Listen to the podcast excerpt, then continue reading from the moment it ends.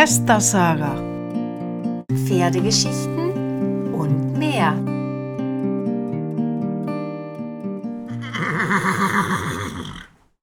Hallo, herzlich willkommen bei Hester Saga. Am Mikrofon sind Moni und Christine. ja, wir haben ja schon eine ganze Menge Geschichten für euch gesammelt. Bisher konntet ihr die immer lesen, aber wir haben gedacht, die Geschichten sind so schön, da ist es vielleicht auch mal ganz nett, wenn man sich die nur entspannt anhören kann. Und das wollen wir heute mal für euch machen. Eine Geschichte vorlesen und ihr braucht einfach nur zuhören.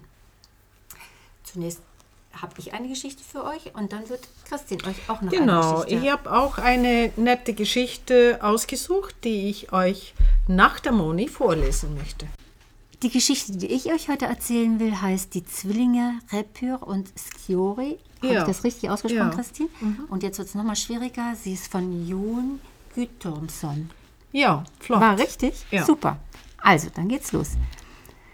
Zwei Pferde meines Großvaters Vigfus Ormason, Ormson.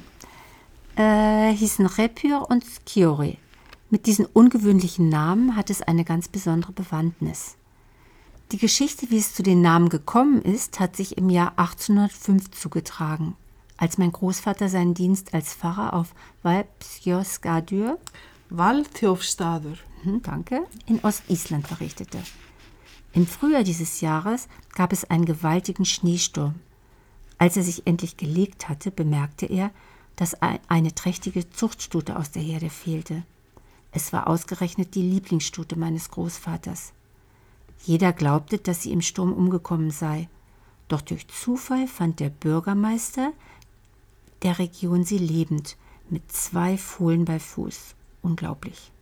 Diese Stute muss tatsächlich im Schneesturm Zwillinge zur Welt gebracht haben. Mein Großvater war sehr glücklich darüber. Zum Glück gab es bei ihm auch dieses Jahr keinen Mangel an Heu. So stallte er die Stute sofort auf und fütterte sie gut, damit sie genug Milch für die beiden Fohlen hatte. Als Erinnerung an das denkwürdige Ereignis benannte er die Fohlen nach dem Bürgermeister Repyr, das heißt Kreis, und Sciori, was so viel heißt wie Beamter.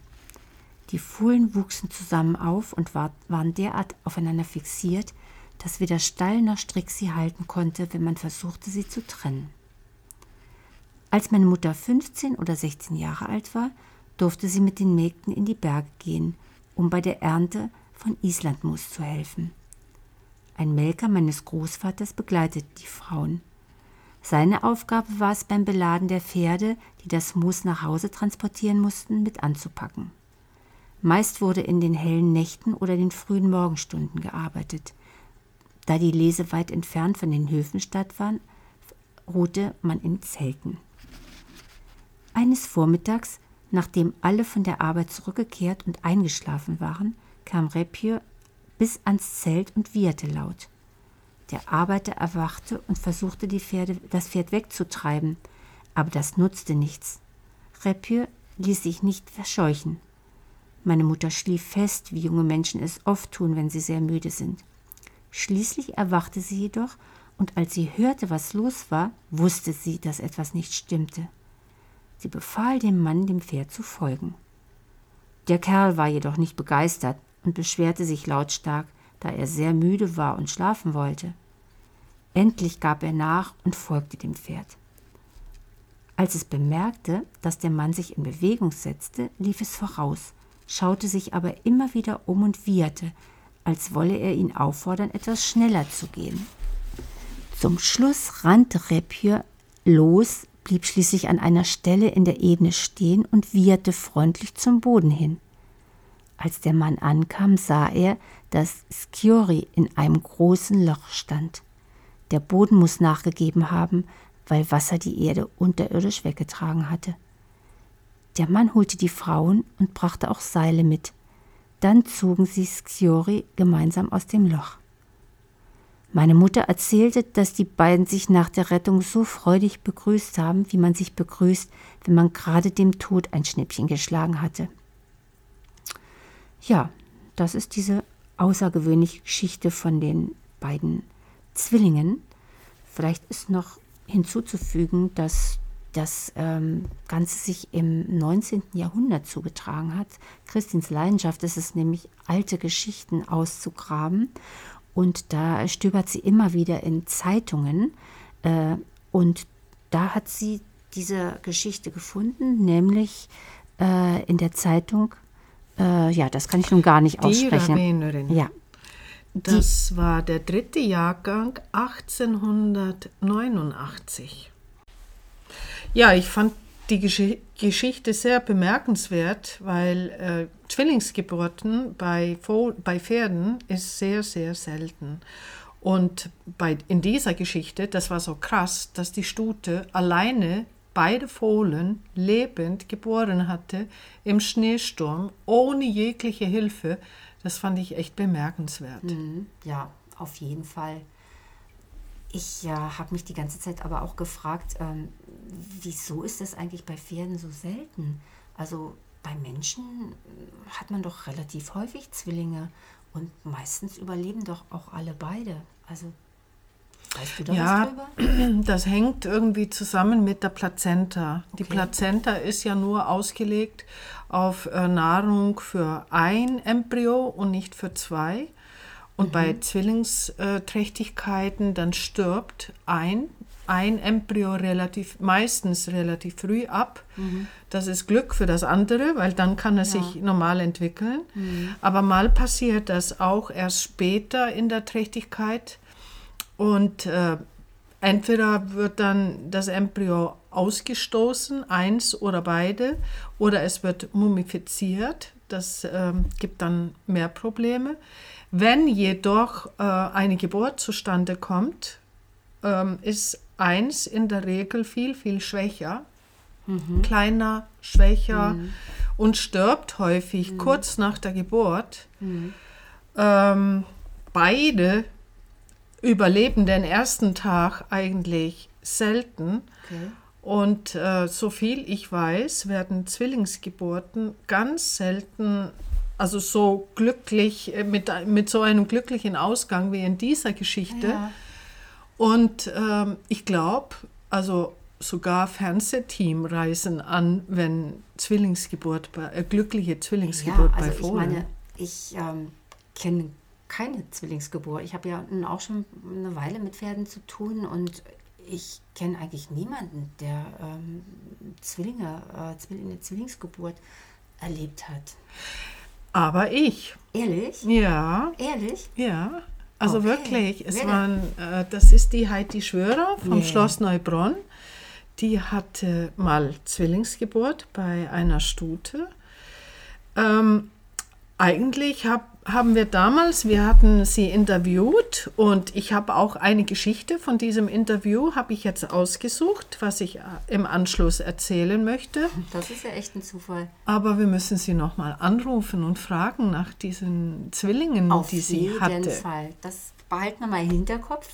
Und jetzt geht es mit deiner Geschichte weiter. Ja, mit Heidi hatten wir damals telefoniert, Moni, weißt ja, du noch? Die ja, hat ja. uns ganz, ganz viele Geschichten erzählt. Heidi Schwörer vom Schloss Neubronn. Und heute möchte ich nur eine von den vielen, was die uns erzählt hatte, euch vorlesen. Und zwar ein Hengstkauf, der zum Krimi wird. Auch mit der neuen Geschichte führt Heidi uns wieder mehrere Jahrzehnte zurück in die Zeit, als mehr und mehr Easy-Fans auf die Insel reisten, um dort ihr Traumpferd zu finden, so wie auch Heidi sich immer wieder aus diesem Grund auf die Reise machte. Noch heute leuchten ihre Augen, wenn sie von dieser Zeit spricht, wo alles neu und aufregend war. Durch ihre Erzählungen wird jedoch auch deutlich, wie anders die Pferdewelt damals war. Einen Punkt hebt sie dabei besonders hervor, wir hatten schon längst nicht das Wissen und die technischen Möglichkeiten, die heute Standard sind. Und da blieben auch Fehler nicht aus, gibt sie freimütig zu und fährt fort. Ein Hengstkauf ist mir da besonders in Erinnerung geblieben. Der war spannender als jeder Krimi. Nichts für schwache Nerven.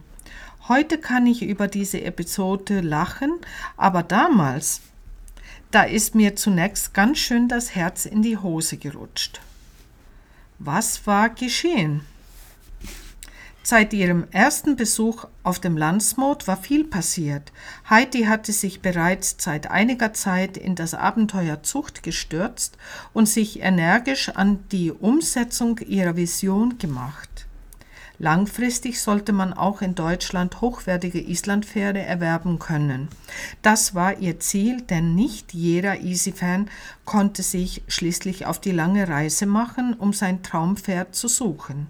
Natürlich kamen für, diese ehrgeizig, für dieses ehrgeizige Projekt nur die besten Vererber in Betracht und Heidi schaute sich erneut da, dafür um auf dem Landsmut. Dort eroberte Basse Frau Bachgar spontan ihr Herz. Er war einfach unglaublich. Sie erinnert sich, dass er mit einer Beinverletzung in die Bahn geschickt wurde und sich trotzdem hervorragend präsentierte.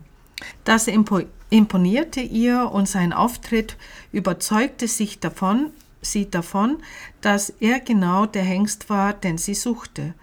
Und sie machte den Kauf perfekt. Leider musste sie fast ein halbes Jahr gedulden, bis wieder ein Transport nach Deutschland ging und den Hengst gemeinsam mit anderen Pferden auf die Insel verließ. In Neubrunn wurde Basse bereits ungeduldig erwartet. Und das nicht nur von Heidi. Auf, der, auf den heimischen Weiden stand bereits eine Herde von 30 Fremdstuten für, für den Deckeinsatz des Stars aus Island bereit. Doch das Warten schien sich gelohnt zu haben. Der Hengst machte seinen Job zur Zufriedenheit aller und die Stuten wurden nach und nach abgeholt. Nun musste man eigentlich nur noch gespannt auf das nächste Frühjahr abwarten, dann würde sich zeigen, ob er die Erwartungen erfüllen würde.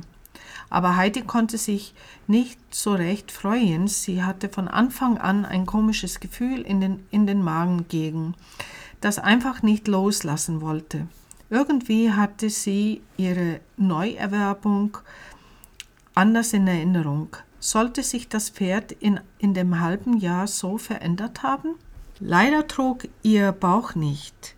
Im Herbst kam Freya, die isländische Vorbesitzerin, zu Besuch nach Neubronn und stellte entschieden fest: Das ist nicht Basse. Dieser Satz saß wie ein Paukenschlag. Ich kann euch gar nicht beschreiben, wie ich mich damals gefühlt habe, als wir realisieren müssten, was wohl passiert war. Unser Hengst war offensichtlich auf dem Transport vertauscht worden. Wir mussten der Tatsache ins Auge sehen. 30 Stuten waren im guten Glauben vom falschen Hengst gedeckt worden. Eine Katastrophe. Sofort setzten wir Himmel und Hölle in Bewegung, um die Verwechslung aufzuklären und herauszufinden, wo Bassi geblieben sein möchte. Das ging dann auch recht schnell. Neben unserem Basse hatte sich Blosse Frau Storehove im Transport befunden, ebenfalls Fuchs und von ähnlichem Gebäude und Alter. Letzterer stand jetzt auf uns, bei uns auf der Weide und erfreute sich seines Lebens, und unser Hengst war irgendwo im Osten Deutschlands gelandet. Beide Tiere waren ohne Kennzeichnung auf, auf die Reise geschickt worden, was damals durchaus nicht unüblich war. Transportpferden hatte man häufig nur eine Nummer ins Feld geschnitten, aber selbst das passierte nicht immer, erklärt Heidi. Der Schock saß tief und ich musste zugeben, dass ich ein mulmiges Gefühl hatte, den Stutenbesitzern zu berichten. Aber da half nichts. In so einem Fall ist absolute Ehrlichkeit selbstverständlich und wir informierten sofort alle von der Verwechslung äh, Betroffenen. Und was soll ich euch sagen? Keiner hat Theater gemacht, mit Prozess oder Regressionsforderungen gedroht. Nichts, rein gar nichts. Natürlich hat sich positiv ausgewirkt, dass der andere Hengst auch nicht vom schlechten Eltern war. Aber trotzdem, dass alle so gelassen geblieben sind und das Ganze als das genommen haben, was es war, ein Irrtum, der unter diesen Umständen einfach passieren konnte, hat uns schon beeindruckt und natürlich sehr erleichtert. Glück gehabt, lacht Heidi fröhlich. Wir überlegen, wie das heute wäre, was natürlich eine rein theoretische Überlegung ist, da schon seit einiger Zeit alle Pferde mit einem Chip gekennzeichnet die Insel verlassen. Aber wir sind uns ziemlich sicher, dass man heute bei jeder möglichen Unsicherheit bezüglich die Abstammung mit anderen Reaktionen rechnen muss. Und noch etwas fällt Heidi zum Schluss ein. Dem Spediteur war sein Irrtum so peinlich, dass er ihr eine junge Stute schenkte, um damit für sein Fehler um Entschuldigung zu bitten. Eine großartige Geste, auch das wäre heute vielleicht anders. Mann, was für eine Geschichte. Das kann man sich doch heute alles überhaupt nicht mehr vorstellen. Also, nee. Dass man, also, was, was hast du da gelesen, dass man, äh, um Pferde zu kennzeichnen, da ein Muster ins Fell geschnitten hat? Oder also, es, es wurden Zahlen, also hier Buch, ein Buchstabe und eine Zahl oder zwei, okay. also praktisch Ziffer, ja, ja okay. wurde reingeschnitten. Okay. Ah. Ja. Und dass einige Pferde ganz ohne Kennzeichnung rausgegangen sind, das ist ja wie jetzt hier. Ja, ganz das früher, glaube ich, war das so. Ja. Ja, also wenn ich das richtig verstanden habe, dann waren so die ersten Kennzeichnungen, waren, hat man was ins Feld geschnitten, Zahlen und Buchstaben. Heute chippt man, aber dazwischen waren ja auch noch andere Möglichkeiten zu, äh, zu, zu, zu markieren, oder?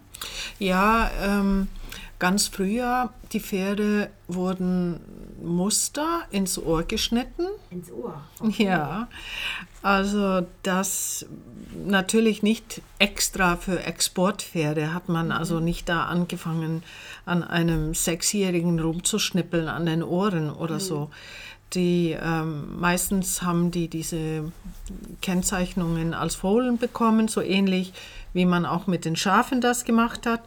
Und äh, dann sind die ins Hochland gekommen. Ja klar, da musste man natürlich auch seine Pferde hinterher wiedererkennen. Genau, wenn man oh, ja. äh, zum Beispiel Logisch. nur ein, eine Herde voller Rappen hatte oder voller Füchse, mhm. ist das äh, gar nicht so verkehrt, dass man dann auch irgendwie äh, die kennzeichnet mhm. und um die auseinanderzuhalten von den Füchsen vom Nachbarhof ja, oder so. Mhm. Ja, also nicht nur für Export, sondern auch innerhalb ja, des ja, Landes, klar. Ja. Mhm.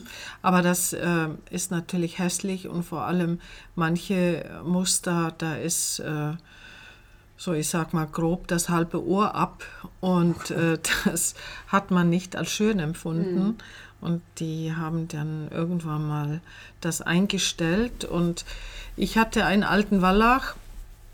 Äh, als ich ihn gekauft habe, war er empfohlen. Und äh, er ist einer der, das war 1982 mhm. und äh, der ist einer von den ersten, der so offiziell mit Frostbrand gekennzeichnet mhm. worden ist. Mhm. Es war Kaltbrand. Okay. Mhm. Ja. ja, spannend. Und heute ist man beim Chip und da kann nun gar nichts mehr schief gehen. Ja, oder? ja. Ah, doch, äh, schon. Äh, der Chip kann ja auch, also habe ich gehört, wandern im Körper. Oh Gott. Oder dann, äh, der ist nicht mal lesbar. Dann mhm. muss ein neuer Chip rein. Okay. Ja. Kommt sowas häufig vor? Nee, zum Glück jetzt nicht mehr. Also so in den Anfängen, wo die Pferde Mikro, äh, Mikrochips bekommen haben, ist das ja häufiger gewesen. Mhm. Da gab es ja auch unterschiedliche Systeme, mhm. aber ich glaube, die haben sich so weitgehend auf ein System jetzt geeinigt und die meisten Chip-Lesegeräte, die schaffen das auch.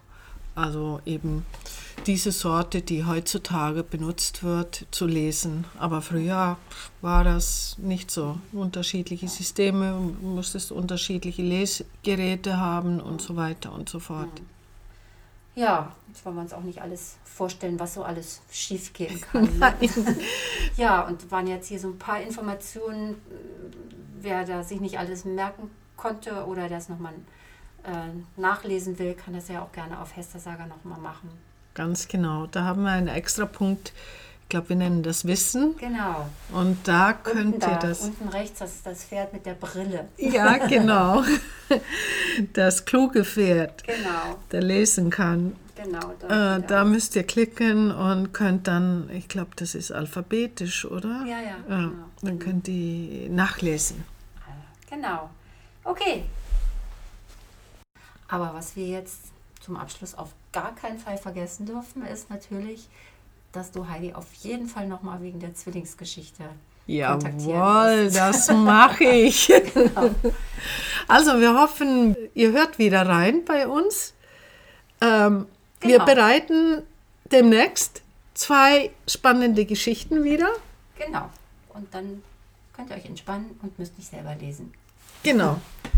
Tschüss, Also, bis zum nächsten Mal. ja, tschüss, bis zum nächsten Mal.